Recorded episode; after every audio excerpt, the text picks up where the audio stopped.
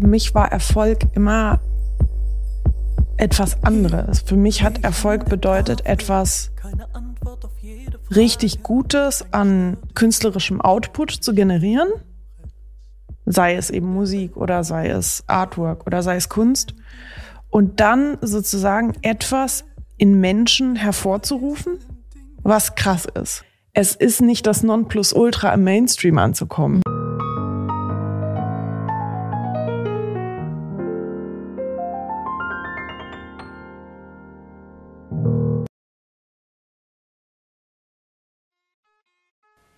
Herzlich willkommen bei Scheitern für Anfänger, der Audio- und Videopodcast über das Scheitern.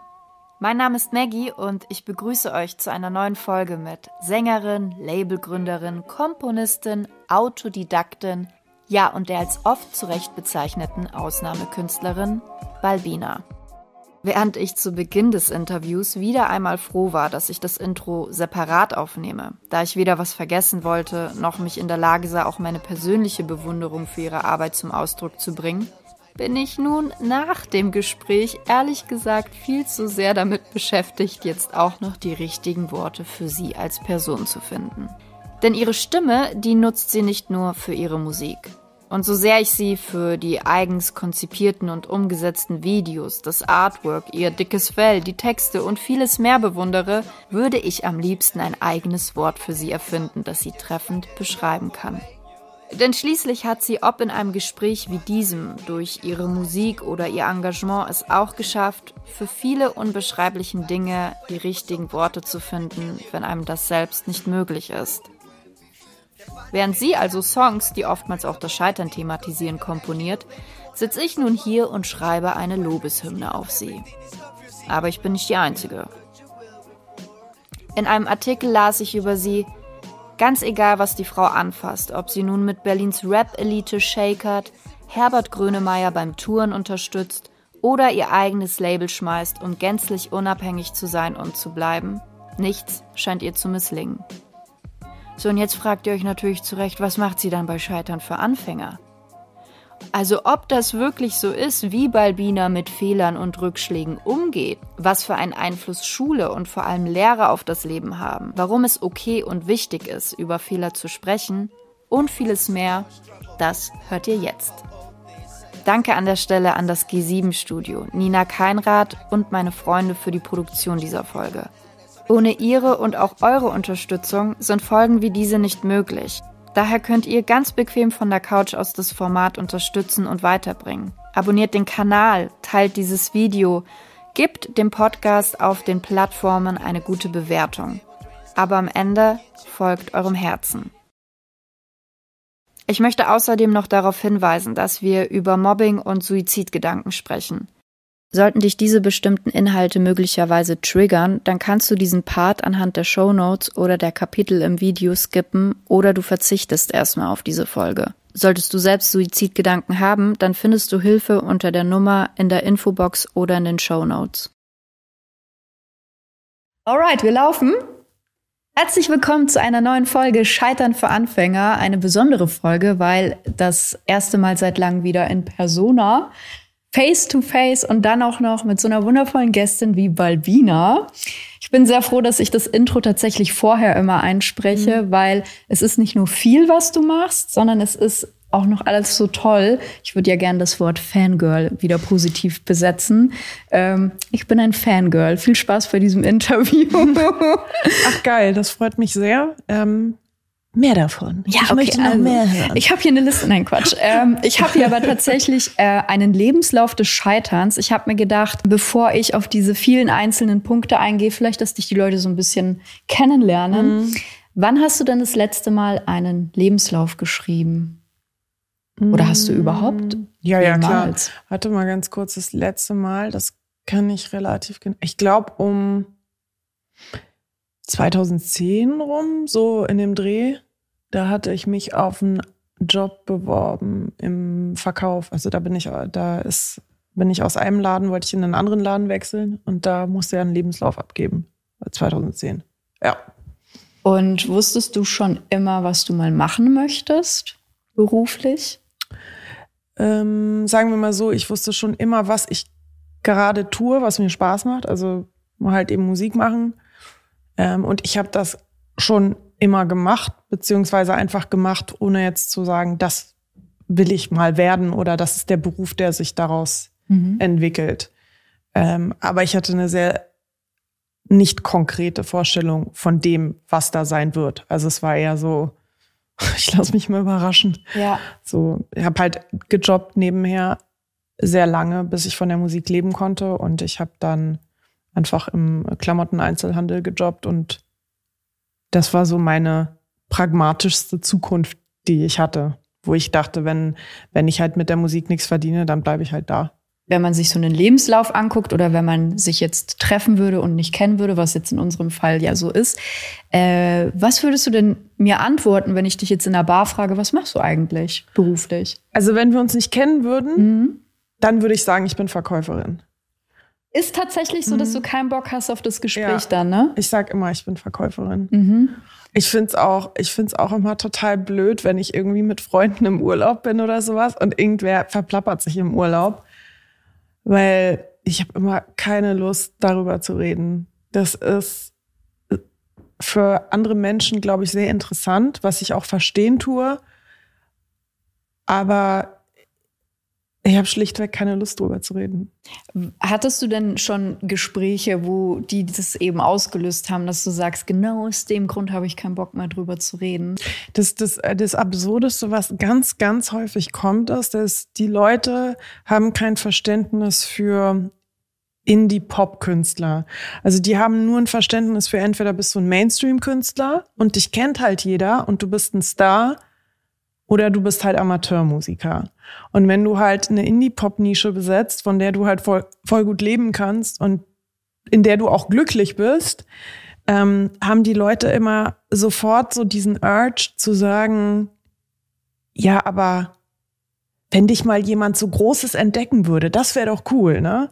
Und es sind so diese Gespräche, die so ganz oft bei Menschen, die überhaupt keinen Bezug zu dieser Musik haben, die mich halt unfassbar nerven, weil es ist nicht das Nonplusultra im Mainstream anzukommen. Mhm. Und das, das passiert nicht nur mir als Künstlerin, sondern ich kenne ganz, ganz viele Indie-Pop-Künstlerinnen, ähm, denen das halt passiert, die dann mhm. sagen, ich mache Indie-Pop oder wie auch immer man das beschreibt.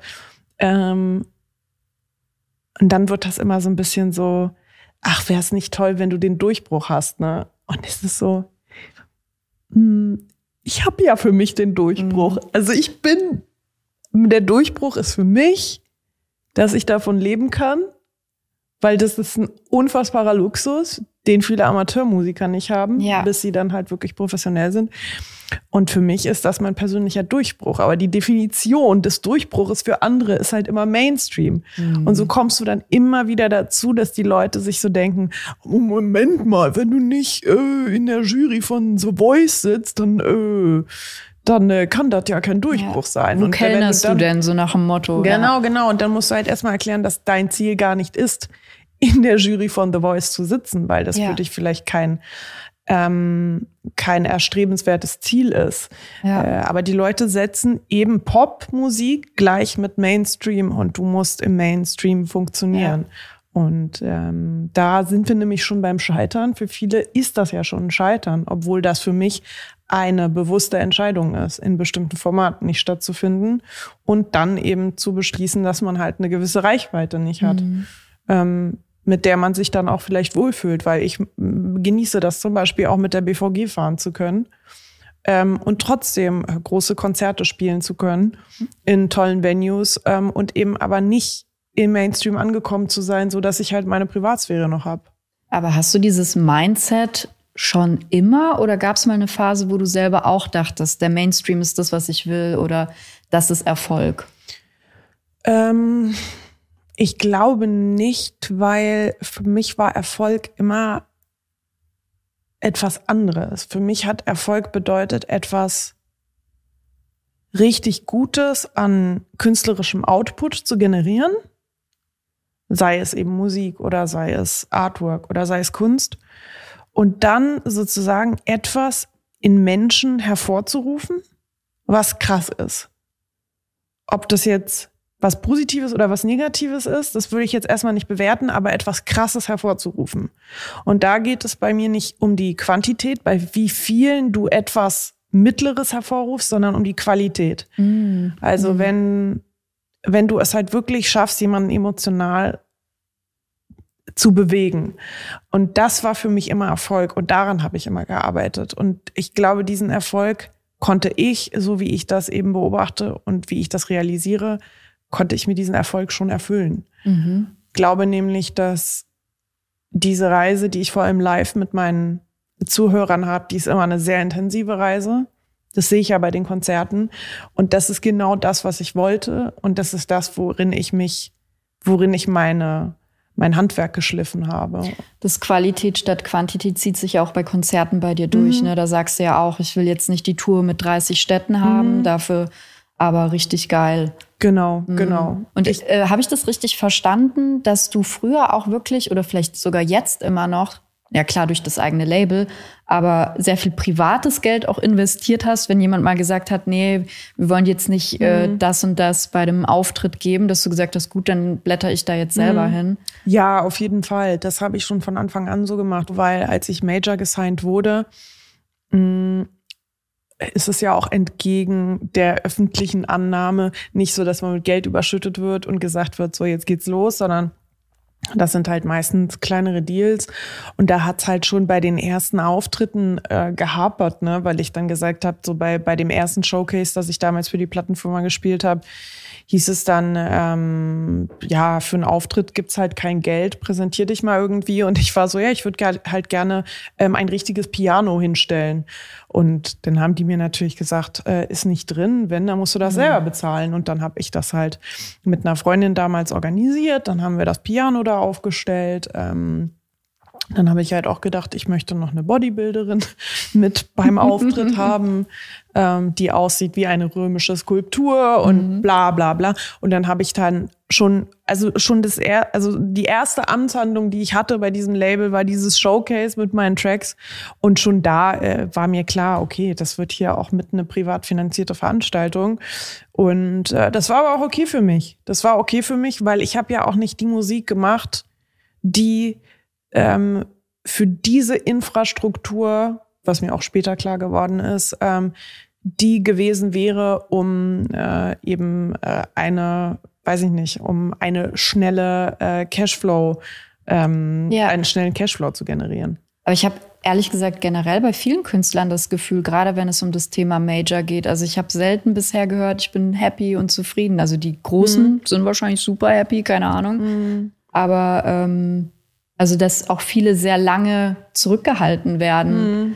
Ähm, und das tut mir, obwohl ich jetzt keine Musikerin bin, tut mir das wahnsinnig weh, weil ich mir denke, da ist ja so viel Talent und auch irgendwie wahrscheinlich Enttäuschung, weil ich weiß nicht, ob es das absolute Ziel ist, bei einem Major zu sein, aber man denkt zumindest, es würde ja. mir einiges erleichtern.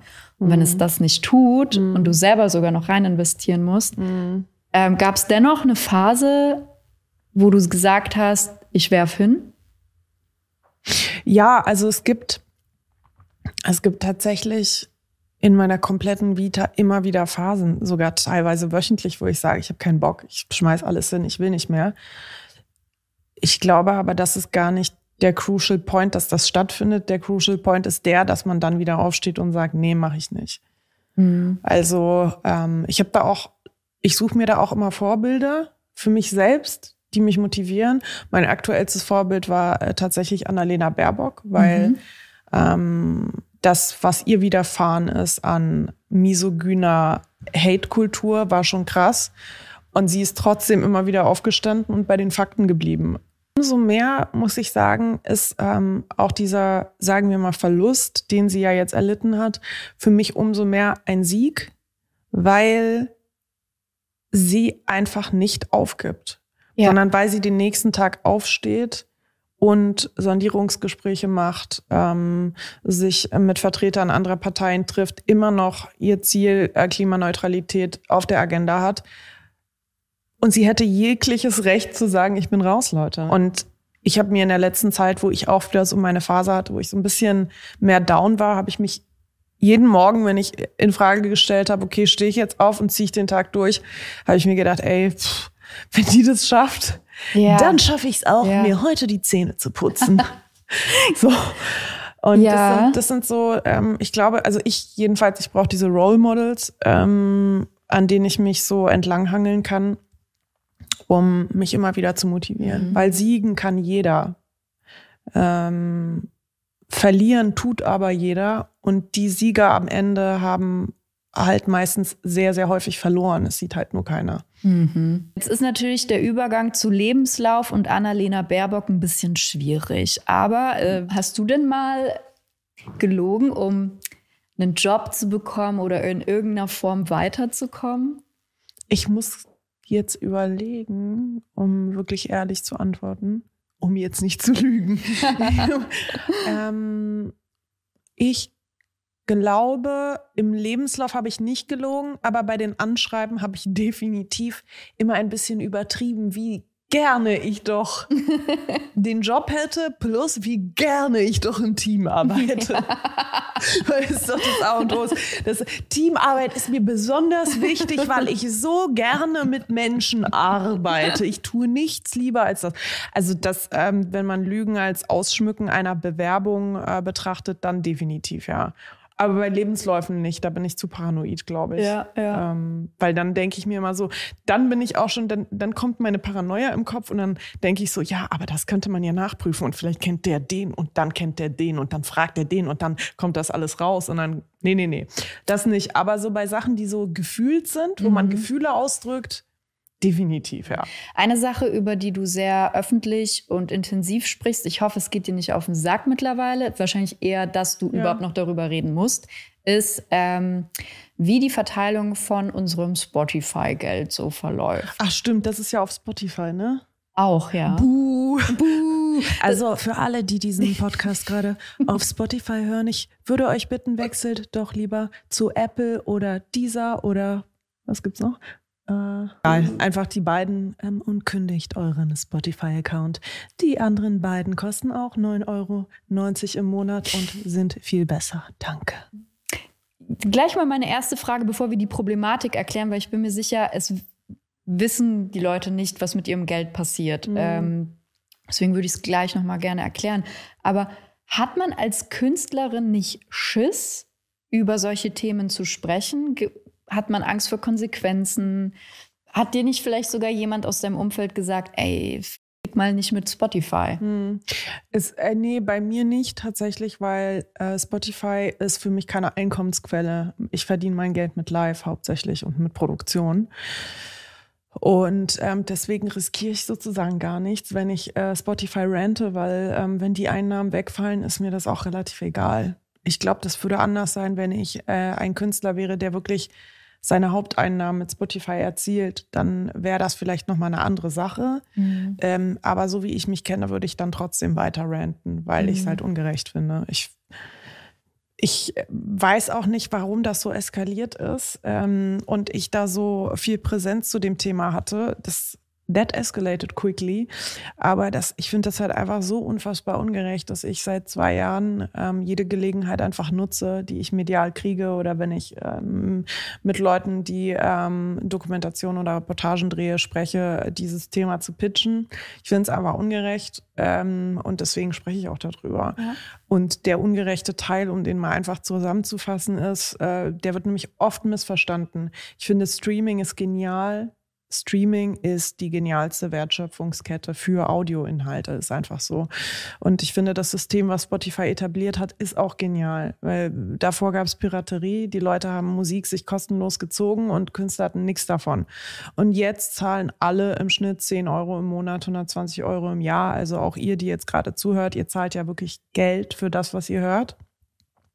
Die meisten sind sich nicht dessen bewusst, dass dieses Geld nicht an genau die Künstler geht, die sie hören, sondern dass das aufgeteilt wird nach der Quantität des Konsums. Also es wird halt an die Künstler ausgeschüttet, die am häufigsten gehört werden. Das heißt, Leute, die ähm, repetitiv konsumieren, vor allem jüngere ähm, äh, jüngere Zuhörer, die wesentlich mehr Zeit haben als ältere Zuhörer, ähm, und äh, sagen wir mal irgendeinen Act äh, 14.000 Mal im, äh, im Monat streamen, ähm, die sorgen natürlich für die Quantität am Markt und diese Künstler bekommen dann auch das Geld von den Personen, die halt nicht häufig streamen. Und das ist einfach ungerecht. Also ich finde, und das ist ganz einfach ausgedrückt, das, was du hörst, das, was ich höre, ähm, darauf sollten unsere Tantiemen entfallen und nicht auf die Leute, die ganz häufig gehört werden. Weil du hast das ja auch nicht in der Literatur, ja, dass irgendwer äh, ein Buch kauft ähm, und dann äh, der Autor erst danach äh, bezahlt wird, wie häufig du die Seiten gelesen hast. Ja, da würde auch jeder sich an den Kopf fassen und sagen: Hä, du kannst doch mhm. jetzt nicht äh, irgendwie Günther Grass danach bezahlen, äh, wie häufig man dieses Buch gelesen hat. Darum geht's doch überhaupt nicht. Ja. Aber das findet gerade in der Musik statt und das ja. ist eine große Ungerechtigkeit. Ähm, und deswegen kann ich einfach nur immer wiederholen, wie kacke ich das einfach ja. finde. Ich muss auch sagen, als Konsument fühlt man sich auch sogar verarscht. Ja. Weil ich denke ja, ich supporte dich, wenn ja. ich dich höre und ich wünsche mir das natürlich auch. Was kann denn der Konsument am Ende des Tages machen? Also du als Künstler kannst mhm. aufmerksam machen, als Künstlerin kannst aufmerksam darauf machen. Was kann ich als Konsument tun? Du kannst eigentlich gar nichts tun. Dass ich, das, was ich zum Beispiel vorher gesagt habe, hört kein Spotify mehr. Das ist natürlich, ähm, das ist natürlich nur eine Halbwahrheit, weil ähm, dieses Verteilungssystem wurde von Spotify etabliert und das herrscht jetzt bei allen Streaming-Börsen, weil das eben von dem Major-Label-System sozusagen gestützt wird. Aber dennoch finde ich äh, Awareness sehr wichtig und dass man eben hinterfragt und darüber auch spricht. Also dass man im Freundeskreis vielleicht aufklärt, weil ich finde, je mehr Awareness wir haben. Und seitdem das auch medial eben stattfindet, diese Thematik, wächst der Druck auf Spotify. Ähm, und Spotify ist nun einmal einer der Player, die ähm, das verursacht hat. Und ich finde es sehr wichtig, deswegen Spotify zu hinterfragen und den Druck auf Spotify zu erhöhen mhm. und somit auch den äh, Druck auf die Majors zu erhöhen. Und das schaffen wir nur, wenn es öffentliche Awareness gibt. Deswegen sage ich einfach zu allen Konsumenten, ähm, überlegt euch doch fünfmal, wenn ihr irgendwie den Jahresrückblick postet, was ihr am häufigsten gehört habt. Macht doch keine Werbung extra für Spotify macht einfach irgendwie einen schwarzen Balken über die Marke, macht nicht noch aktiv Werbung für jemanden, der halt wirklich Künstler aktiv benachteiligt. Ja. So, und damit ist einem schon geholfen, weil damit wächst der Druck einfach auf die Plattform von den Usern. Und ähm, mehr können wir da nicht machen. Ich bin noch politisch sehr aktiv auf vielen Baustellen. Ich habe jetzt auch gerade wo es äh, die neue, äh, wo es jetzt die Sondierungsgespräche gibt und wo, wo die Regierung sich neu formiert, nutze ich natürlich auch die Kontakte, die ich über die letzten zwei Jahre in diesem Kampf gesammelt habe, um, ähm, um Awareness zu schaffen und um zum Beispiel auch auf politischer Ebene zu agieren. Mhm. Und auch da ist es eine Sache, ähm, wenn wir da eine öffentlich, öffentliche Drucksituation ähm, haben, dann sind natürlich, ist auch die Politik zum Beispiel unter Druck, das kartellrechtlich auch mal zu untersuchen, was bei Spotify so läuft mit, mit der Firma Tencent aus dem chinesischen Raum ähm, und mit den Majors, was da vielleicht kartellrechtlich auch nicht so im Reinen ist. Also mhm. das sind so mehrere Baustellen, die werden alle gefüttert von Öffentlichkeit, Öffentlichkeit. Und ähm, ja, ich glaube, darüber sprechen, darüber aufklären und sich vielleicht auch überlegen, ob man wirklich bei Spotify ein Abo haben muss, ob man ja. nicht lieber abwandert ähm, zu ähm, alternativen ähm, Streaming-Börsen, die zwar das gleiche Verteilungsmodell haben, weil Spotify das mit den Majors etabliert hat, aber wenigstens ähm, der, der Mindestsatz pro Stream höher ist, mhm. wo man wenigstens sagt, okay, da kriegst du wenigstens einen Cent pro Stream. Mhm. Auch wenn das immer noch das falsche Verteilungssystem ist, aber wenigstens gibt es dann Mindestlohn. Ja. Den gibt es ja bei Spotify noch nicht mal. Das richtet sich ja nach der, ähm, nach der Quantität der Streams. Und je höher die Quantität ist, umso geringer ist der Wert deines Streams. Und bei Apple Music zum Beispiel hast du wenigstens einen Cent pro Stream. Mhm. Egal wie, wie die Quantität äh, schwankt. Und deswegen habe ich zum Beispiel auch gesagt, bin ich ab, aktuell nur auf Apple Music, weil ähm, die mir halt den Mindestlohn zahlen. Der mhm. auch nicht der beste Lohn ist, aber das ist meine Bedingung so. Ja. Und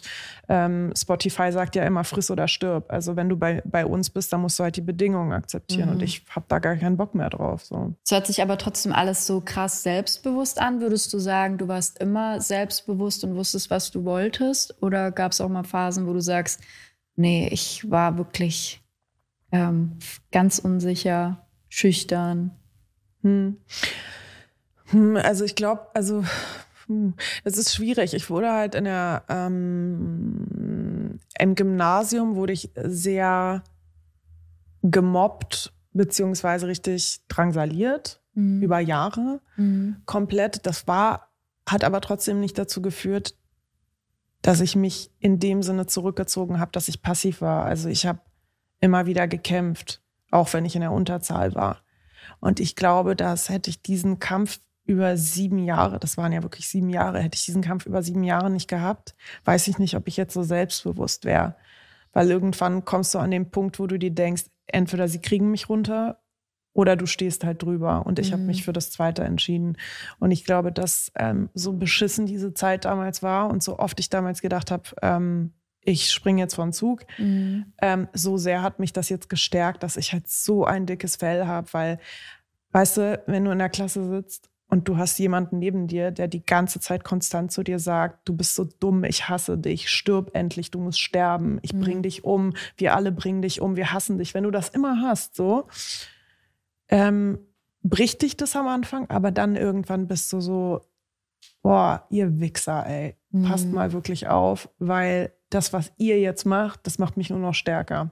Ich, ich habe aber trotzdem manchmal ein Problem damit, zu sagen, es hat dich oder mich mhm. stark gemacht. Weil manchmal denke ich mir, ja, aber vielleicht hätte ich gar nicht stark sein wollen. Ja, ja, nee, das, so, das ne? definitiv. Ne? Ich sag nur so rein pragmatisch, diese Kausalkette, weil ja. du meintest, ob ich schon immer so selbstbewusster ja. war. Und ich glaube, das hat mich halt so trainiert. Das mhm. war halt wie so ein Tra Trainings-Bootcamp. Und ich glaube trotzdem, dass manche Leute daran zerbrechen und sich tatsächlich umbringen. Ja. Weil ich, ich war auch oft davor. Ich habe schon, ich habe wirklich oft mit dem Gedanken gespielt. Ähm, ich weiß nicht, ob man hier eine Triggerwarnung reinsetzen muss Kann oder sonst was. Mhm. Aber ähm, ich habe schon mit dem Gedanken gespielt, weil wenn du so viel Hass erfährst gegen dich und gegen alles, was du bist. Und wenn du halt wirklich panische Angst hast, zur Schule zu gehen mhm. und dann mhm. wieder den Weg nach Hause zu äh, gehen, dann ist das schon heftig so, ne?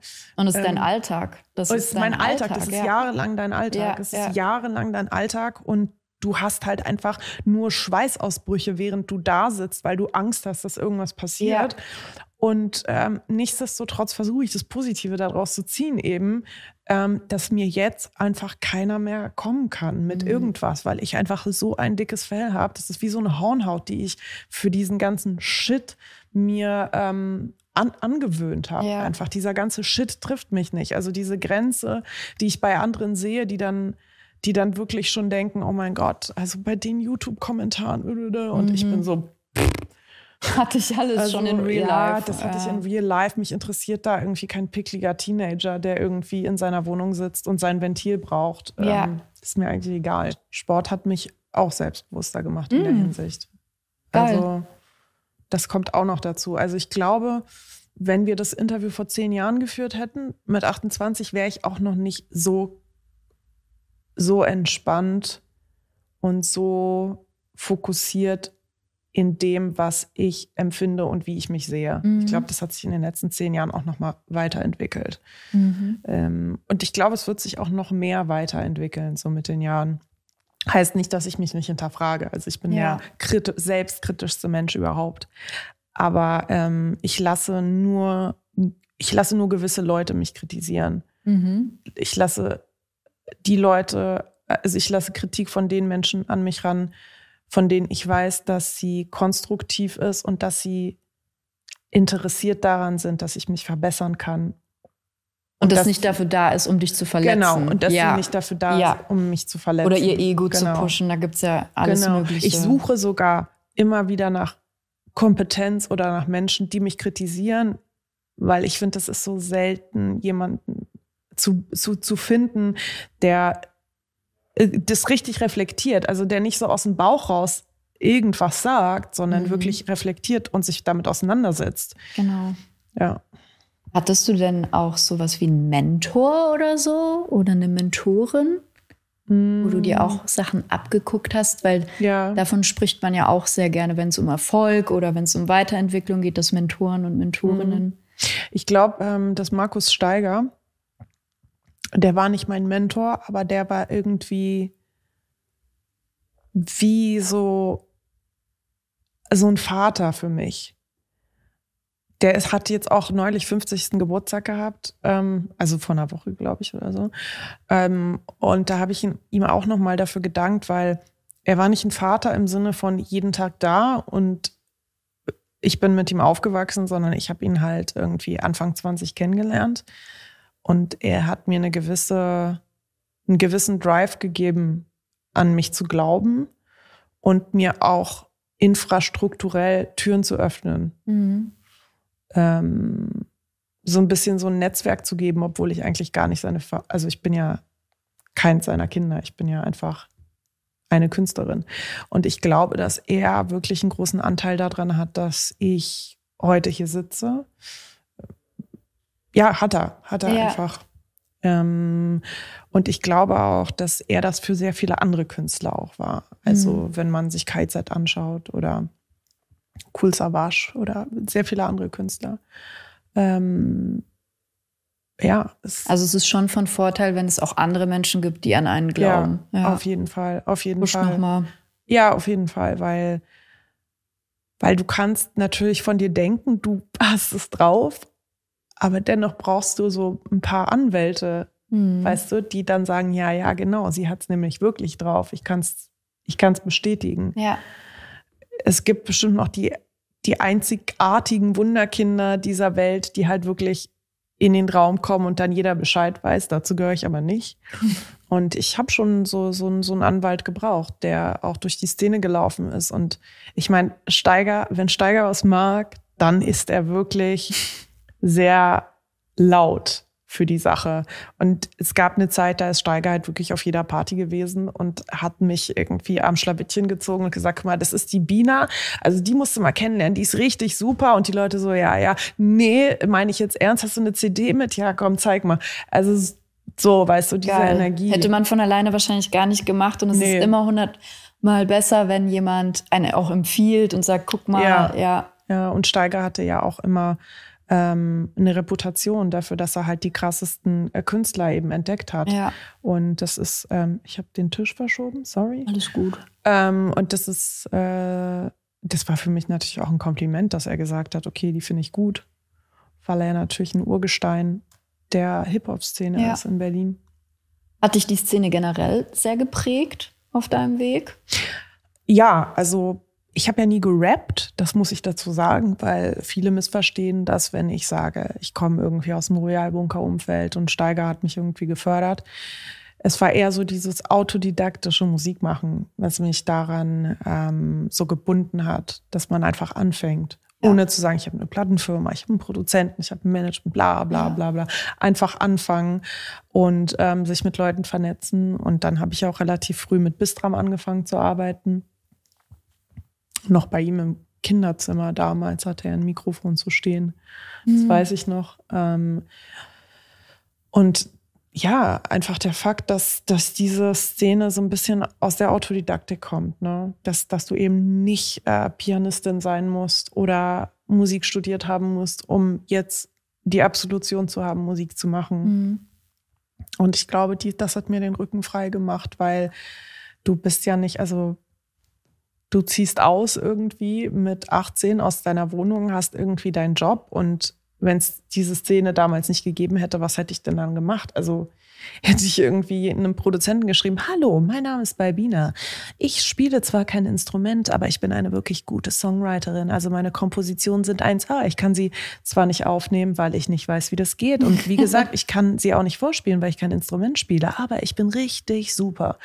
Und das hat sich für mich erübrigt, dadurch, dass ich einfach ähm, da ähm, in diesem Umfeld abgehangen habe und einfach Leute kennengelernt habe im Jugendzentrum, die gesagt haben, guck mal, du kannst auf der Playstation Beats bauen und dann hast du ein Schlagzeug und dann hast du auch noch ein Klavierpad und ähm, dann kannst du dir das als MP3 ziehen, voll geil und darauf kannst du dann ein Lied schreiben. Und das mhm. sind dann so Sachen, die sind so, wow, mhm. wow, ich kann jetzt ein Lied schreiben, ganz alleine, ohne Hilfe und dann kann ich ja mich vielleicht präsentieren bei irgendeiner Plattenfirma damit. Also so ja. ganz einfache Sachen. Ja.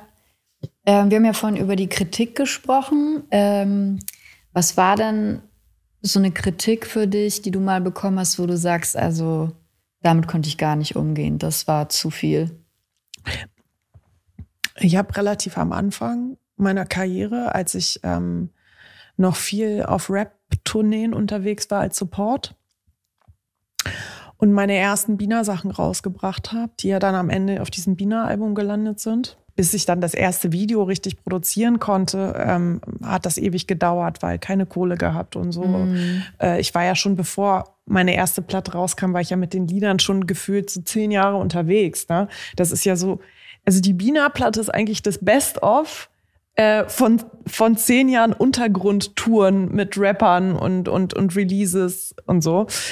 Genau, und als diese Platte eben rauskam, ähm, habe ich so mein erstes richtiges Musikvideo zu Fliegen gedreht. Das, mhm. das, der Track heißt Fliegen. Und da bin ich ja noch mit Sonnenbrille aufgetreten.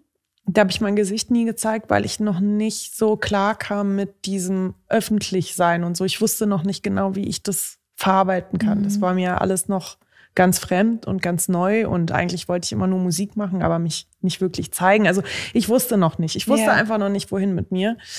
Ja, und dann kam dieses Fliegenvideo raus und ich erinnere mich noch, das ähm, ist dann halt eben auf ähm, MTV-Rotation gegangen. Das war ja damals so voll, oh mein Gott, ich bin auf MTV. Das war ein riesen, ja, Riesending. Mhm. Und auch eben auf YouTube. Und dann fing halt die Diskussion an, ähm, weil ich eine gewisse Stimmfarbe teilweise habe und weil ich halt auch einen sehr, ähm, ja, einen sehr streetlastigen Look damals hatte, ähm, wurde halt immer darüber diskutiert, ob ich ein Mann oder eine Frau bin. Und es wurde als Schimpfwort, also als, als Beschimpfung, nicht als Schimpfwort, sondern oder als Beschimpfung auch oftmals ja, ja. verwendet. Also ähm, ich kann den Wortlaut der Kommentare damals nicht mehr wiedergeben und ich weiß gar nicht mehr, ob es überhaupt noch diese MTV-Seite gibt, wo es, mhm. wo man das sehen konnte, aber vielleicht kann man das noch bei YouTube sehen. Da war halt viel mit ähm, Beleidigungen. Mhm. So, weil man nicht identifizieren konnte, ob ich eine Frau oder ein Mann bin. Mhm. Und für mich war das primär nichts Negatives. Also ob ich nun ein Typ bin oder eine Frau bin, war für mich eigentlich also es ist ja eigentlich egal. Also ja. ob Bina ein Mann ist oder eine Frau, ist egal. Aber das erste Mal wurde ich anhand meiner, also Stand halt direkt deine Sexualität auch und, und dein Geschlecht äh, im Vordergrund, genau, nicht die Mucke. Mhm. Genau, und dann aber auch noch so beleidigen. Ja, also so, so ähm, ist es ein Typ oder eine Frau? Ha, ha, ha, ha, ha. Mhm ähm, hat die keine Titten oder was? Oh Gott, die, die Stimme klingt ja wie bei einer Transe, bla mhm. bla. Und ich, für mich war ein Wort wie Transe nichts Schlimmes. Nichts ja. Schlimmes. Ich, ich habe nicht verstanden, warum das was Schlimmes ist. Mhm. Aber es wurde was Schlimmes und ich hatte so unfassbaren Hass, mit, denen, mit dem ich dealen musste, der mich zwar nicht emotional tangiert hat in dem Sinne, dass ich traurig war, sondern es hat mich so wütend gemacht, wie jemand das kritisieren kann. Also was es überhaupt die Leute angeht, ob ich eine Frau oder ein Mann bin äh, äh, oder ein Mann bin. Erstens.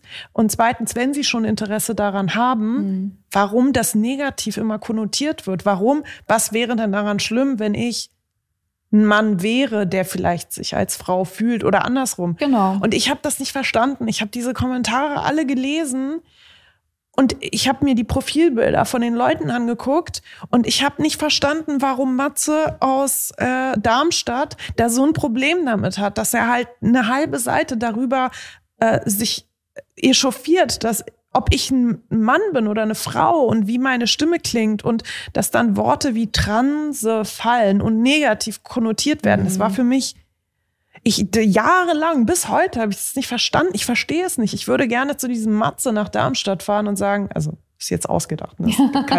aber fragen, warum? Was ist denn dein Problem mhm. damit? Was hat das mit dem Lied zu tun? Was hat das mit dem Video zu tun? Was hat das mit irgendwas zu tun? Ja. Was ist vor allem deine Motivation bei der ganzen Sache? Und warum hast du so einen Hass? Warum mhm. schaltest du es nicht weg, wenn du das so beschissen findest? Ja. Warum schaltest du es nicht weg? Warum versuchst du mich persönlich anzugreifen?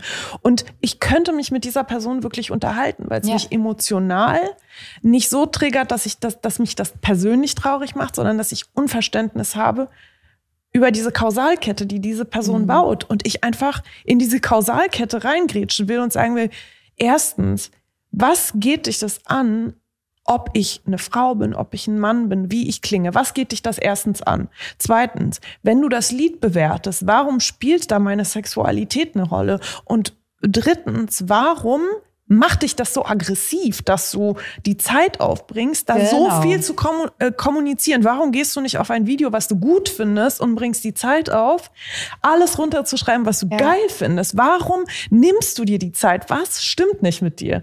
Und das fasziniert mich bis heute. Das fasziniert mich auch an, an Hate Speech so im Internet, dass die Leute sich die Zeit für Hass nehmen, anstatt sich die Zeit für Liebe zu nehmen. Ja, vor allem ist es ansteckend. Es ist mhm. auch bewiesen, dass wenn du gute Sachen schreibst, hat das genauso einen Impact wie, wie schlechte Sachen. Das mhm. kann einen richtig kaputt machen. Das Gegenargument ist natürlich immer, ja, warum liest du das? Warum, warum? Und das ist interessant, weil ich irgendwann mal gesagt habe, Moment mal, warum wird eigentlich meine Reaktion darauf kritisiert und nicht der Typ, äh, der mhm. mir etwas Schlimmes schreibt? Warum wird sofort meine Art, wie ich darauf reagiere? Ja. Ich habe doch das Recht darauf. Das ist eine reale Person. Wahrscheinlich hat er nicht seinen richtigen Namen drin. Auch wieder so eine Sache. Aber also ich frage mich auch immer, warum, wer hat schon wieder diese Regel erfunden, nur weil ich mein Gesicht in eine Kamera halte, dass das bedeutet, mhm. jeder darf mit mir machen, was er will. Mhm. Vogelfrei. Genau. Ja. Wenn ich jetzt beispielsweise sage, ich möchte, dass äh, die Menschen ohne deutsche Staatsbürgerschaft, die lang genug oder die sehr lange hier leben, auch wählen dürfen, mhm. Und, das, und ich schwör's dir, ich habe fünf, fünf Nachrichten bekommen, alle von einer bestimmten Personengruppe, mhm. die meinten, aber das ist doch im Ausland auch nicht so. Ja. Und ich denke mir. Was hat das eine mit dem anderen zu tun, ja? Genau. Und wenn wir uns ans Ausland ja. halten, dann können wir, was können wir da jetzt alles vergleichen, wo ich mhm. sage, ja, okay, dann dürft ihr ja mit 130 auf der Autobahn auch kein Problem haben. Ist in ganz Europa so. Ja. Du, also im Ausland äh, gibt's auch noch, äh, äh, werden auch noch Leute dafür gesteinigt, äh, dass sie homosexuell sind. Also das ja. ist für mich kein, kein, Argument. Also es ist so, ähm, wir haben überall äh, was zu tun und ja. wir haben überall alles zu hinterfragen. Ich, ich richte mich doch nicht nach dem Ausland. Genau. Außerdem gibt's für mich kein Ausland. Es gibt nur äh, äh politisch erzwungene Grenzen ähm, und äh, was ist denn Ausland? Das frage ich mich auch so. Diese, also sorry, ich will ja jetzt nicht so eine Grundsatzdebatte aufmachen, aber die Tektonik ist ja allen bekannt, ja. Die Erdplatten bewegen sich, ja. Und wir machen Grenzen. Alter, mhm. die Erde hat noch nicht mal Grenzen in sich, weil sie sich verschiebt mhm. über Jahrtausende. Und wir machen Grenzen. Was zur Hölle soll das? Ja, ja, ja, ja. ja. Es ist so, es ist, ich, wir stecken, wir stecken in einem Konstrukt drin, das so unfrei ist. Und dann gibt es immer noch Leute, die denken, es gäbe eine große Macht, die für die Freiheit zuständig wäre. Die oben, die da oben kriegen uns runter. Nee, wir da unten, wir haben es in der Hand. Ne? Mhm. Vergessen wir alle. Und wenn du, wenn du gerade sagst, ja, ähm, ich finde, ähm, bei uns sollte jeder wählen dürfen, der einfach wohnhaft ist bei uns, dann ist es genau das von unten, dass mhm. wir von unten bestimmen, was die Regeln sind. Es gibt nicht die da oben, die zumal, machen wir. Zumal die Menschen, die nicht wählen dürfen, sich ja auch an viele Dinge hier anpassen ja. und äh, Steuern zahlen und auch nach dem deutschen Recht äh, ja. belangt werden. Und also für mich ist das eine moderne Form der Unterdrückung. Ja. Weil Absolut. du darfst nicht mitbestimmen, aber du sollst zahlen und du sollst dich hier bitte auch irgendwie einbringen. Komplett, ja. Und ähm, ich rede ja nicht davon, dass jemand, der zwei Wochen hier lebt, wählen kann. Das, mhm. Da muss man ja dann auch wieder sein, so die Wege finden. Ne? Mhm. Aber was mich viel mehr interessiert hat an der Reaktion, ich frage mich, was ist die Motivation dahinter? Guck mal, also die Person selber, guck mal bitte in dich rein, warum schreibst du mir das gerade? Ich glaube, das ist impulsives, äh, also ich habe mal gelesen, ich habe den halben Text natürlich vergessen, aber es gibt Leute, die ähm, reagieren sofort ohne Reflexion. Ich, das heißt irgendwie, und dann mhm. gibt es Leute, die reflektieren und antworten. Und ich glaube, das ist, die reagieren immer nur emotional. Mhm die verorten das gar nicht, dass sie eine gewisse Ablehnung gegen deine Haltung haben und dann so mit dem ersten Hirnfurz rausgehen. Ja. Die, die checken das gar nicht. Die checken das nicht, dass die vielleicht, wenn sie nochmal reflektieren würden, da eine andere Lösung kommen würde. Die schließen einfach, du kriegst ja die Antworten auch sofort. Mhm. Du kriegst die Antworten ja sofort. Und ganz ehrlich, wir sind alle nicht kompetent auf allen Ebenen und in allen Themen, als dass wir uns so immer aus der Pistole rausgeschossen äußern könnten. Das ja. kann vielleicht Annalena Baerbock im Triell, ja. aber ich kann das nicht. Mhm. Und das finde ich krass, dass diese Menschen da so sitzen und sich denken, oh ja, da äh, gebe ich jetzt mal Kontra, weil das ist jetzt meine Expertise. Ja. Das habe ich jetzt jahrelang, äh, habe ich mir da die Meinung gebildet. Genau, und ich, ich finde auch so Sätze wie, ich muss mir da noch eine Meinung drüber bilden oder mhm. Ich weiß zu wenig darüber. Das sind so Sätze, die vermisse ich total. Total. Oh, Das wäre so cool, wenn mehr Leute sagen würden, du, Weiß ich noch nicht. Muss ich erst mir eine Voll. Ich finde auch zum Beispiel äh, bei Helen Fares, ähm, mhm. der ich auch folge, die hinterfragt sich total oft. Ne? Also sie ist zwar sehr kritisch und auch ähm, äh, zeigt viel so soziale Missstände auf, auch weltweit. Mhm. Aber sie ist zum Beispiel jemand, wenn sie in ihrer Story irgendwas kommuniziert hat und irgendjemand gibt ihr ein Feedback und sagt, ja, aber das war auch nicht ganz korrekt von dir, bla bla bla, dann postet sie das meistens und sagt, mhm. ey Leute, ich habe dieses Feedback bekommen, ich habe drüber nachgedacht, okay, ich möchte jetzt nochmal revidieren, was ich vier Slides davor gesagt habe, weil pipapo und tralala. Genau. Und das wird so zu so einer normalen Routine bei ihr. Und das finde ich halt zum Beispiel total bewundernswert, weil das einfach impliziert, Fehler sind okay, mhm. ähm, wenn man an sich weiter arbeitet. Mhm. Und diese Fehlerkultur auch zu erlernen und sich selbst zu hinterfragen, das sind ja viele überhaupt nicht bereit. Ne? Und Vielleicht das, aber auch nicht so sozialisiert worden. Das ist, glaube ja. ich, auch nochmal ein Punkt. Ja, ja aber das finde ich, das finde ich etwas, was ich mir jetzt auch selber angewöhnt habe. Es ist völlig okay, Dinge zu hinterfragen. Es ist völlig okay zu sagen, oh, ich habe äh, Mist erzählt. Also das, mhm. was ich da erzählt habe, war richtig blöd, weil mhm. pipapo und das macht dich nicht eben zu einem dummen oder zu einem schlechteren Menschen, sondern einfach zu einem normalen Menschen, der manchmal nicht reflektiert über Dinge spricht. Ja. Warum glaubst du, ist es so wichtig, dass wir alle als Gesellschaft, Freunde, Familie mehr Fehler eingestehen? Oder ist es einfach von mir eine These, die nicht stimmt? Weil wir alle Fehler machen, jeden Tag und damit lernen müssen, umzugehen.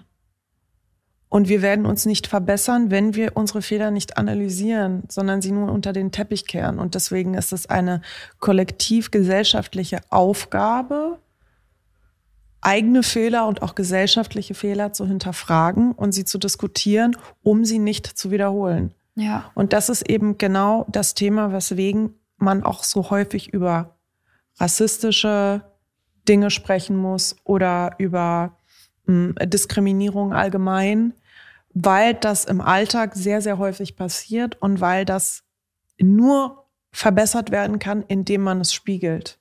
Mhm. Und ähm, ich glaube, eine Gesellschaft ist nur so stark, wie ihr Wille ist, die eigenen Fehler und Missstände zu hinterfragen. Und was glaubst du, ist so das Problem von vielen dabei, das zu tun? Dass man verwechselt, dass ein Fehler nicht unbedingt deine Persönlichkeit definiert, sondern eine Handlung ist, die fehlerhaft war.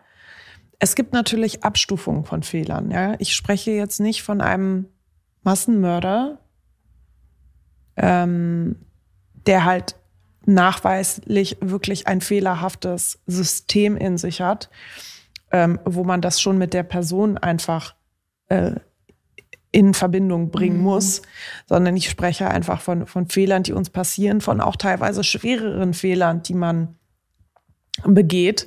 Ähm, das sind immer noch Handlungen und diese Handlung gilt es nicht nur für sich zu hinterfragen, sondern auch für die gesellschaftliche Dynamik. Denn wenn du diesen Fehler machst, ist es relativ wahrscheinlich, dass jemand anders diesen Fehler vielleicht auch macht. Mhm. Und eben ähm, durch das Hinterfragen und auch den Willen, sich dieser, diesen Fehler zu stellen und sich dann zu verbessern, ähm, nur dadurch hast du ja eine, eine Chance überhaupt zu wachsen. Und ich glaube, dass früher war die Fehlerkultur eine andere. Früher hieß es immer, oh, du hast einen Fehler gemacht, du musst ihn vertuschen, ähm, damit keiner diesen Fehler mit dir in Verbindung bringt, weil, weil jeder Fehler ist so verheerend, dass dir dann die Chance gar nicht mehr gegeben wird, dich zu verbessern. Und ich glaube, das ist etwas, was man lernen muss. Denn, ähm, denn auch Fehler, die zum Beispiel auf der Arbeit passieren, ähm, sollte man meiner Meinung nach anders, anders konnotieren, ja. Ähm, und, äh, und gucken, woran woran hat es gelegen? Mhm. Sorry, immer machen? wenn ich sage, woran hat es gelegen, muss ich an dieses Video, woran hat es gelegen? ähm, äh, nur dann kannst du halt innerhalb eines Teams zum Beispiel besser werden in, in, in, in Gruppendynamiken, wenn du herausfindest, warum passiert denn hier bei der zum Beispiel beim Warenauspacken im Einzelhandel. Das ist jetzt ein ganz pragmatisches mhm. Beispiel. Mhm. Aber warum passiert jetzt immer wieder dieser Fehler, ähm, dass die Sachen in die falsche Sektion gehangen werden, ja? Und anstatt dann jedes Mal dem Mitarbeiter zu sagen, ey, das hast du schlecht gemacht, du kriegst jetzt eine Abmahnung, das ist nicht gut gelaufen, mal zu hinterfragen und zu gucken, ah, vielleicht liegt es einfach daran, dass die Pakete immer in diese Sektion gestellt wurden und dass wir dahinter noch eine Dynamik haben, die irgendwie fehlerhaft ist. Und diese ja. Dynamik führt dazu, dass Menschen Fehler machen wenn du diese Fehler nicht hinterfragst, wenn du diese Fehler nicht diskutierst, wenn du diese Fehler immer nur abmahnst und streng bist, dann wirst du ja nie an den Punkt kommen, wo du dich verbessern kannst. Mhm. Und deswegen glaube ich einfach, wir müssen unsere Fehler mehr beleuchten und wir müssen eine Kultur des Fehlerzugebens zulassen. Ja. Und es erfordert eben auch Mut. Deswegen, ja. ähm, wenn ich Helen Fares jetzt nochmal anspreche, sie hat halt für mich eine Vorbildfunktion, die relativ wichtig ist weil sie zeigt, dass es okay ist, Fehler zu machen. Mhm. Und ich glaube, dass es da wieder Vorbilder braucht, um das gesellschaftlich anzuschieben. Genau. Deswegen mhm. ist es umso wichtiger, dass äh, vielleicht auch eben Menschen wie ich oder auch Menschen, die halt sehr im Vordergrund stehen, sich angewöhnen, auch über Fehler zu sprechen. Mhm. Ähm, und aber auch diese Fehler einzuordnen. Ne? Dass man, dass man halt eben sagt, das ist auch eine menschliche, das ist auch eine menschliche Geschichte, dass man, dass man eben Fehler macht. Mhm. Ähm, wie gesagt, ich spreche hier nicht vom irgendwie mehrfach verurteilten Massenmörder. Ich spreche jetzt einfach von Fehlern, die rein menschlich sind. Ich rede von Fehlern in Beziehungen, mhm. ähm, wenn Menschen Affären haben. Ähm, ich spreche von, von Fehlern äh, im Beruf, von Ungerechtigkeiten im Beruf. Ich spreche auch ähm, von, von weißen Cis-Männern mittleren Alters, die durchaus gewillt sind, sich damit zu befassen, ähm, was sie eigentlich falsch gemacht haben und zuzugeben, dass sie Sexisten waren 20 Jahre lang und jetzt aber merken, okay, ähm, das ist scheiße von mir gewesen, aber hier kriege ich eine Chance. Ja ähm, um mich zu bessern, weil ich jetzt einsehe, dass das sexistisches Verhalten war. Also das embrace ich zum Beispiel auch sehr. Ne? Mhm. Ich habe da ähm, weitaus weniger ähm, Berührungsängste als andere Frauen. Also ich, ich, ich kann mich durchaus mit einem Sexisten an den Tisch setzen ähm, und darüber äh, diskutieren, was er alles gemacht hat und wie man das auf den Weg bringt. Ähm, dass, dass er im Beruf zum Beispiel ja. nicht so hart Frauen benachteiligt. Weil ich nämlich glaube, dass Sexismus auch eine Sache ist, die anerzogen ist und die äh, gesellschaftlich äh, gemacht wurde im Patriarchat, mhm. in dem wir ja als Männer und als Frauen gleichfalls aufwachsen. Und ich glaube auch, ganz ehrlich, dieses Entschuldigen Klar, du kannst dich dafür entschuldigen, aber du kannst meiner Meinung nach auch in deinem Alter jetzt damit leben, indem du sagst, das war echt Kacke von mir. Ja. Boah, finde ich mich da furchtbar. Mhm. Aber zum Glück habe ich es jetzt gecheckt und zum Glück habe ich an mir gearbeitet und es verbessert. Ja. Und das ist, das ist das A und O, weil ich glaube wirklich, dass wir viele Probleme besser angehen könnten, wenn wir bereit wären, einfach unsere Positionen zu hinterfragen, auch in mhm. politischen Prozessen. Politiker einigen sich meistens auf eine bestimmte Position, die ziehen die durch über 10, 20, 30 Jahre, ohne zu sagen, Moment mal, die mhm. Migrationspolitik, die ich da vor 20 Jahren gemacht habe, die finde ich richtig beschissen. Ja. Ich ändere mich jetzt komplett das, das sind die meisten Politiker gar nicht bereit, weil sie mhm. dann ihre ganze Person hinterfragen würden und das, was sie getan haben und das gesellschaftlich noch nicht ähm, äh, akzeptiert wird. Mhm. Es ist ja auch nicht akzeptiert. Also ich weiß noch, als Oskar Lafontaine damals ähm, von der SPD zur Linken gewechselt ist, da waren auch alle wie, der kann doch jetzt nicht einfach eine Partei wechseln. Doch, kann er, weil er ist ja nur ein Mensch. Ja. Vielleicht hat er das, was er davor äh, bei der SPD gemacht hat, vielleicht ist das einfach nicht mehr äh, sein Kurs. Er hat eine Fahrtrichtung geändert. Mhm.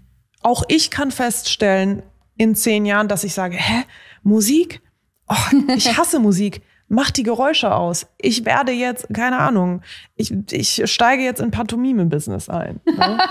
Aber auch dann, fair enough, wenn ich das will, wenn ja. mich das reflektiert, es, ist, es, es würde mir eher Angst machen, wenn ein Mensch konstant immer eben gleich bleibt. Mhm. Das wird aber von uns erwartet. Das, das geht aber nicht. Das wird ja auch von Künstlern erwartet. Ja. Du, du bringst halt ein Album raus, was komplett anders klingt als das, was davor. Und sofort kommen die ersten 20, 30 Vorwürfe. Das klingt gar nicht mehr wie bei Bina. Ich Früher mag das nicht. Früher warst du viel besser und ich mag das.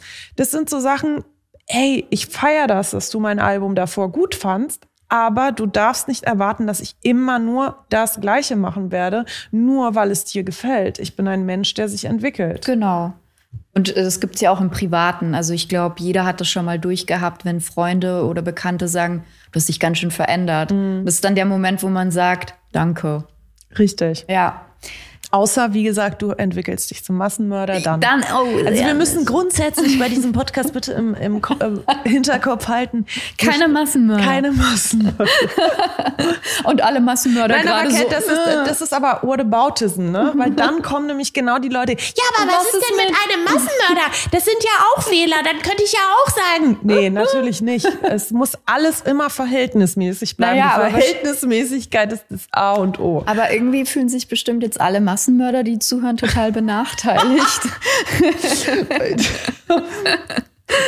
ich freue mich schon auf das Feedback von den ganzen Massenmördern, die diesen Podcast gehört haben. Jetzt habe ich tatsächlich ein bisschen den Faden verloren. Also, wir sind beim Podcast Scheitern für Anfänger. Ich bin sehr, sehr oft gescheitert und ähm, das Scheitern zieht sich durch mein ganzes Aber Leben. Aber ehrlich gesagt hört sich bei dir alles so an, als wenn alles Sinn ergeben hätte und da gar nicht so der, der, das große Scheitern dahinter steckt. Mhm. Ich glaube, weil alles dann Sinn ergibt, wenn es passiert ist. Es gibt ja gar nichts, was nicht Sinn ergibt im Endeffekt. Also du würdest ja nicht sagen, wow, das war total crazy, weil bis heute ergibt das keinen Sinn, sondern ähm, wir zeichnen ja die Kausalketten. Und ähm, es gibt ja sogar teilweise Leute, die im Gefängnis waren für Straftaten, die irgendwie ähm, Bücher darüber schreiben, wie das total einen Sinn gemacht hat, dass sie dann ins Gefängnis gekommen sind, weil sie dann die Erleuchtung hatten, pipapo. Mhm. Also ich glaube wirklich, dass wir Sinnhaftigkeit stiften in, mit unseren Handlungen. Und deswegen bin ich immer so optimistisch. Mittlerweile, ich komme eigentlich aus einem sehr großen Pessimismus. Ich weiß nicht, warum sich das jetzt so entwickelt hat, aber ich bin wirklich sehr optimistisch in der Hinsicht, dass ich sage, wir können alles so hart mit unseren Taten beeinflussen. Und sogar ich als Individuum kann das, weil das habe ich jetzt auch gemerkt in den letzten zwei Jahren, wo ich mich politisch so engagiert habe in dieser Spotify-Geschichte mhm. oder in dieser Urheberrechtsdebatte. Äh, ähm, sogar ich als kleiner Furz, ja, in der Republik schaffe es, Themen, die mir wichtig sind, voranzutreiben. Und deswegen glaube ich einfach, dass alles, was wir erfahren, einfach so sein muss Mhm. In der Verhältnismäßigkeit natürlich. Ich rede jetzt nicht von wirklich schlimmen Schicksalen, aber in der Verhältnismäßigkeit des Alltages und der alltäglichen Herausforderungen muss alles einfach so sein, damit wir Dinge auch begreifen können. Und ähm, ja, damit, damit wir wachsen können. Mhm.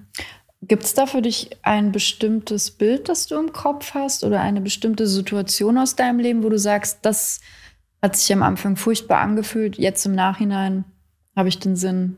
Mhm. Also meine Schulsituation definitiv. Stimmt, ja. Erstens. Dann hat sich, ähm, sorry leider, aber meine Major-Label äh, Signing war für mich auch eine Tortur. Ähm, man kann ja natürlich googeln, wo ich vorher war. Und ich weiß auch, dass es den Menschen, die für dieses Label arbeiten, nicht gefällt, wenn ich darüber spreche. Mhm. Das habe ich auch äh, des Öfteren als Feedback bekommen. Ähm, aber es ist nun mal so, dass das für mich auch eine Tortur war. Ähm, die ich aber nicht missen will. Mhm. Ich will diese Tortur trotzdem nicht missen, weil ich gelernt habe, ähm, dass man sich trotz dieser Widrigkeiten als Künstler immer wieder behaupten muss und soll. Und da zum Beispiel auch, da hatte ich auch Rückendeckung von Herbert Grünemeyer, der immer wieder, äh, ja, der immer wieder gesagt hat, ich habe schon teilweise, wenn ich, ich telefoniere jetzt nicht jeden Tag mit Herbert Grönemeyer, aber man hatte dann immer ein paar crucial Dialoge, die halt relevant waren fürs Leben. Und ich habe auch dann mein Leid geklagt und gesagt, Herbert, alles, was ich mache, finde ich halt kacke. Alles ist anstrengend, alles ist nicht richtig. Und der hat mich da auch mal bestärkt und meinte so, ja, aber wenn das dein künstlerisches Statement ist, dann bist du halt anstrengend für die. Das hat dich nicht zu interessieren. Zieh einfach durch. Das sind, glaube ich, auch wichtige Stellschrauben im Justieren für das Leben. Deswegen glaube ich, ist auch die Funktion von Lehrern so wichtig, die so mhm. unterschätzt wird. Lehrer sind meiner Meinung nach nicht nur Menschen, die dir Vokabeln beibringen oder den Satz des Pythagoras, sondern Lehrer sind eigentlich dazu da, genau, genau auch an diesen Stellen Schülern halt den Hinweis zu geben. Ja. ähm, wie äh, ein Grönemeyer oder ein Markus Steiger eben äh, in meinem Leben, äh, dir das nötige Selbstbewusstsein zu geben, an der richtigen Stelle, an der richtigen Stelle. Also nicht, wenn jemand jetzt sagt, ah, ich gehe gerne auf den Schulhof und verprügel alle und das finden aber alle richtig scheiße, dann sagen, go for it, mach dein mhm. Ding. Nein, also einfach immer in dem Bereich, wo es keinem anderen schadet, ähm, seine Freiheit ausleben zu dürfen. Ja. Du hast gerade das Stichwort Lehrer gesagt und mir kommt sofort eine Geschichte, die ich in einem Interview von dir gehört habe und ich war so sauer auf diesen Lehrer oder die Lehrerin, mhm. Die dir erst eine 1 plus gegeben mhm. hat für eine, für eine Geschichte, mhm. glaube ich, war das. Mhm. Und dann vorgelesen hat in der Klasse und dann mhm. hat die Klasse gelacht und dann gab es die 3 plus genau. oder minus oder. Genau. Genau, ich, mir tut die Lehrerin jetzt auch leid, weil diese Geschichte so oft zitiert wird. Und auch da bin ich jetzt mittlerweile so, mein Gott, sie hat halt einen Fehler gemacht. Ich denke, dieser Fehler ist irgendwo an sie herangedrungen, weil sie sich wahrscheinlich erkannt hat in, in, in der Presse, vielleicht auch nicht. Ich denke eher ja. Ähm, sie hat halt einen Fehler gemacht. Ähm, und an dem Punkt, wo ich halt über diesen Fehler gesprochen habe und falls sie ihn auch verdorben hat, denke ich auch, dass es ihr dann bewusst geworden ist.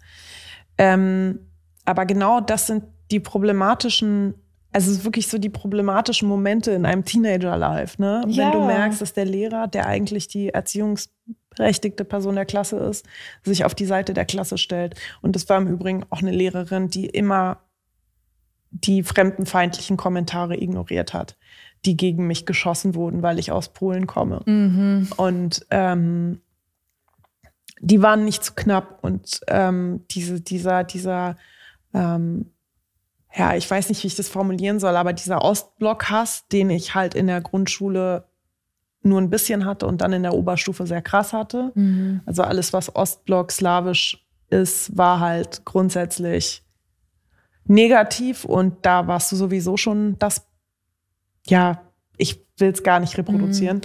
Ähm, das war auch eine Lehrerin, die das immer ignoriert hat. Und mhm. eine Lehrerin, die mich teilweise wirklich auch als Zicke bezeichnet hat. Und das hatte ich dann später auch in der Musikindustrie, in der Major-Industrie, weil ich habe mich dagegen immer extrem gewehrt und ich habe, ich war eben, ich war halt eben nicht schüchtern, sondern ich war halt komplett ne, ähm, verbal.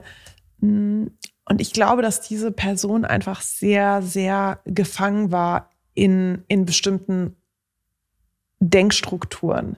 Ja. Und gar nicht gecheckt hat, was sie macht. Das war jetzt nicht bewusst ein Mobben meinerseits. Sie hat das gar nicht verstanden. Die wusste überhaupt nicht, was sie damit anrichtet. Mhm. Und deswegen glaube ich einfach, dass es für Lehrer grundsätzlich so wichtig ist, nicht nur auf Inhalte zu gehen, sondern wirklich auf das Bauen eines Selbstbewusstseins. Mhm der, der Schüler und, und ähm, Empowerment vielleicht für die Stärken und ja. nicht so das Fokussieren auf die Schwächen. Allgemein Noten. Also es gibt ja Leute, die haben grundsätzlich eine Rechtschreibschwäche. Klar ist es okay, die Fehler anzukreiden, finde ich, zu sagen, nein, das wird mit M geschrieben und das mit N und das klein und das groß. Aber dann danach zu sagen, und deswegen hast du eine 6, finde ich halt total Banane, weil man Inhalt. sollte eher sagen, ähm, und daran musst du jetzt mal arbeiten. Mhm. Aber das Gute ist, du kannst ja das ganz gut. Der Punkt mit den Lehrern, ich finde, die können dich zerstören, um es jetzt mal ein bisschen dramatisch zu sagen, aber sie können dich auch eben, wie du sagst, krass pushen. Also ich mhm. erinnere mich sowohl an die Lehrerin, die wirklich Scheiße gebaut hat, die mhm. mein Urvertrauen zerstört hat, mhm. aber ich erinnere mich genauso an äh, Frau Daiber und Herrn Haberkern was geht ab, die wirklich mich aufgefangen ja. haben in einer Lebensphase, wo es mir nicht gut ging und die haben das gecheckt so. Aber wie wichtig das ist, ne? Krass. Lehrer sind mhm. so krass wichtig. Ja. Lehrer ja. sind so wichtig. Ich habe auch positive Lehrererfahrungen, mhm. so ist es nicht. Mhm. Frau von Schöning hat uns in der siebten Klasse, ähm, das haben viele nicht in der Schule gehabt, ähm, habe ich letztens erst drüber gesprochen, einen Bildartikel ausgedruckt zum Tod von Audrey Hepburn und ein ähm, Artikel, glaube ich, vom Tagesspiegel oder von der FAZ. Ich weiß es nicht ja. mehr. Und hat uns beide ausgedruckt und vergleichen lassen und uns anhand dessen erklärt, warum die Bild keine neutrale Zeitung ist. Sehr Sie geil. hat uns anhand von Adjektiven gezeigt, das ist, das ist jetzt schon eine persönliche Meinungsäußerung, hier wird was bewertet. Wir hatten wirklich einen Textvergleich und ich wusste seit der siebten Klasse, dank Frau von Schöning, was der Unterschied zwischen der Bildzeitung ist und einer normalen Tageszeitung. Geil. Und das sind so Sachen, bis heute erinnere ich mich an die, an die Stunde, bis heute erinnere ich mich sogar an diesen Artikel. Es ging um Audrey Hepburn mhm. und um ihren Tod und wie darüber berichtet wurde.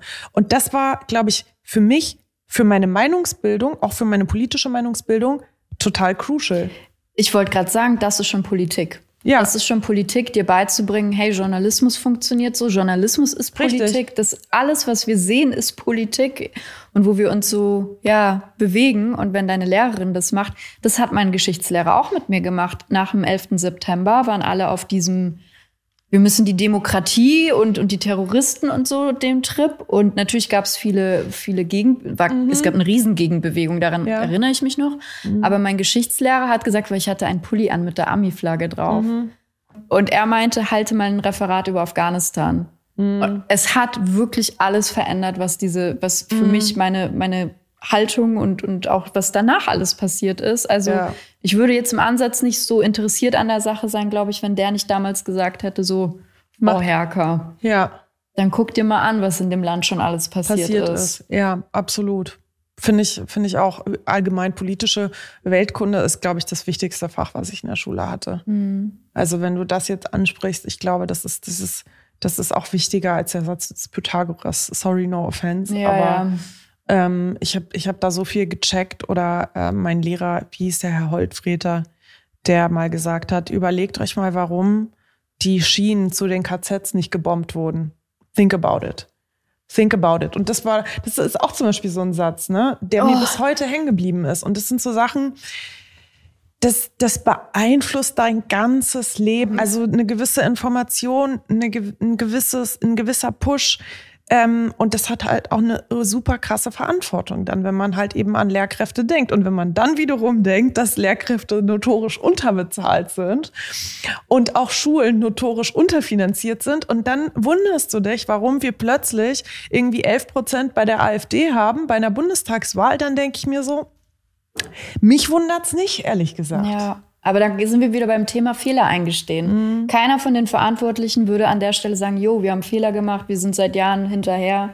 Da wird äh, mhm. macht wenn dann die Opposition. Die, die, ein, die, einzige Person, die sehr offen über ihre Fehler gesprochen hat, ist Annalena Baerbock. Yes. Und ich finde auch teilweise zu viel. Ja. Weil ich an ihrer Stelle hätte irgendwann mal gesagt, ey Leute, ganz ehrlich, ob auf einer Website irgendwer statt einer Mitgliedschaft eine Teilnahme verwechselt hat und ob äh, diese ganzen faktischen Zitate, die in meinem Buch stehen, vielleicht nicht mit Quellenangaben ähm, versehen wurden, ist doch einfach nicht so schlimm wie fucking Brechmittel, das bei Verhören eingesetzt ja. wird. Ja. Ja.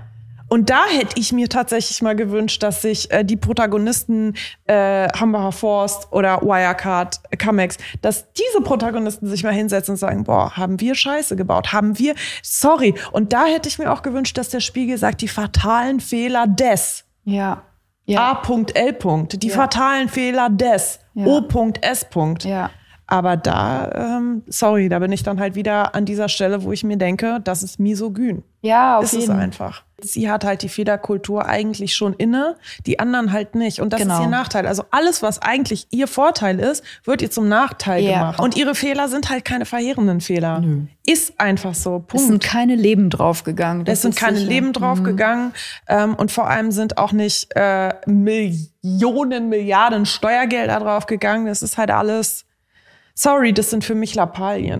Juti, dann wird's jetzt Zeit für den Glückskeks der Woche. Ach geil. Köstlich. Ey. Mhm. Ich glaube, in meinem ist nichts drin. Ach doch. ich wollte schon sagen, was heißt das?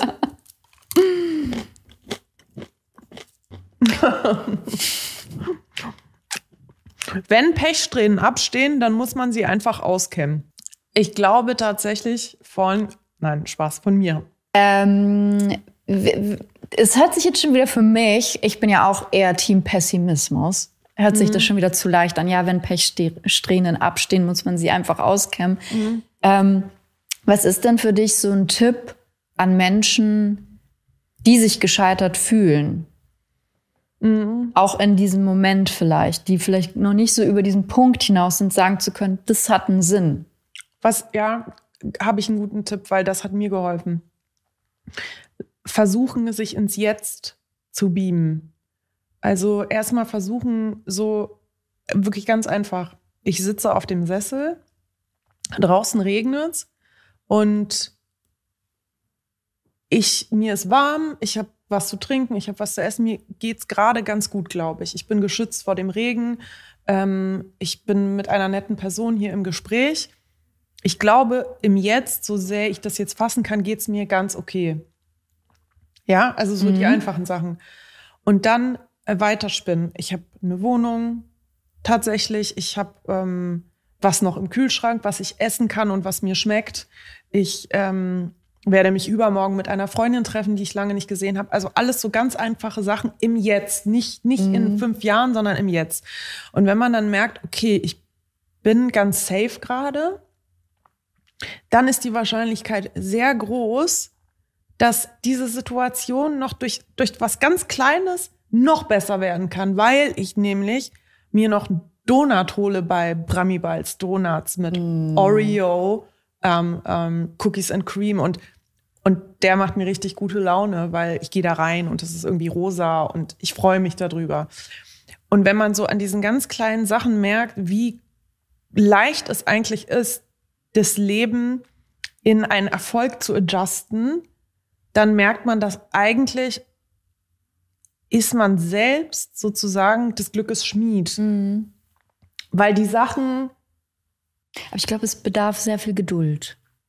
Also, Gar nicht. Also äh, das, was ich jetzt, das, was ich jetzt aufzähle, das, das braucht Geduld, das aufzuzählen. Mhm. Aber eigentlich geht das super schnell. Das ist einfach mhm. nur ein Wohlfühlgefühl. Mhm. Das funktioniert nur für Leute natürlich, die nicht in einer absoluten dramatischen Situation sind. Also mhm. jemand, der gerade in einer Panikattacke ist, bei dem funktioniert das nicht. Ne? Wobei, dem müsstest du auch sagen, was siehst du, was riechst du, was hörst du. Genau, also so aber eigentlich ist es gar das, nicht so aber, abwegig. Aber das, aber das würde ich mir gar nicht zutrauen, weil mhm. wirklich schwere psychische Zustände, ja. ich bin ja kein kein Therapeut, weißt ja. du? Ich rede jetzt von so einer, wir, wir reden hier von so einer grundsätzlichen ja.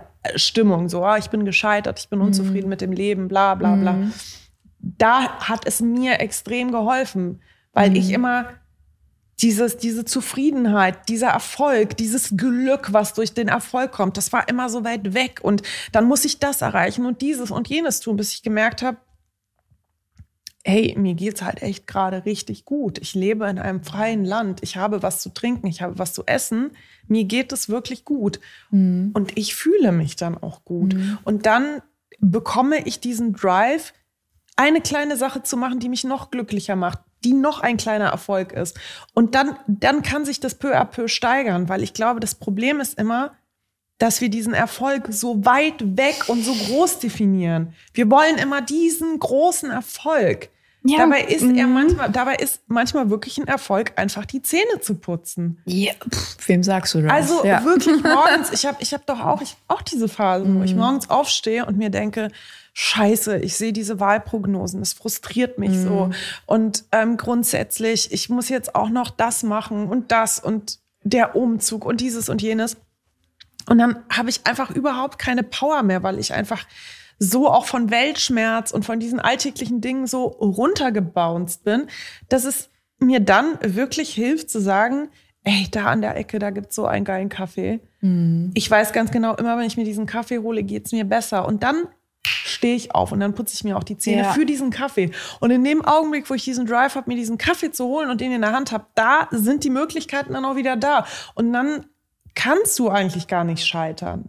Du kannst natürlich nur scheitern, wenn du anfängst zum Beispiel Musik zu machen und dir sagst, alles unter Lady Gaga Fame ist halt kein Erfolg. Dann wirst du definitiv scheitern. Ne? Ja. Aber wenn du dir das Ziel setzt, ich will einen Song aufnehmen mal ich mhm. möchte das schaffen. Dann wirst du es safe schaffen. Also jeder, der jetzt zuhört, der kein Instrument spielt, der kein Musiker ist und der aber Musiker werden will, der sich das Ziel setzt, ich möchte einen Song fertig kriegen, der wird es safe schaffen. Also quasi kleine Ziele auch. Kleine Ziele. Ja, kleine ja. Ziele. Der wird es safe, safe, jeder wird es schaffen, einen Song aufzunehmen. Mhm. Und dann kannst du nicht scheitern. Und mit diesem einen Song kannst du vielleicht schon den nächsten aufnehmen, weil du dann nämlich Musiker suchen kannst und so weiter und so genau. fort. Und dann lass dich überraschen, was dein Erfolg sein wird. Zumal, wenn man diesem großen Erfolg so hinterher rennt, guckt man oft gar nicht nach links und rechts, was gerade ja. passiert. Ähm, Aber ich musste auch gerade ein bisschen schmunzeln, als du so aufgezählt hast, ne, ich habe ein Bett und was zu essen und so.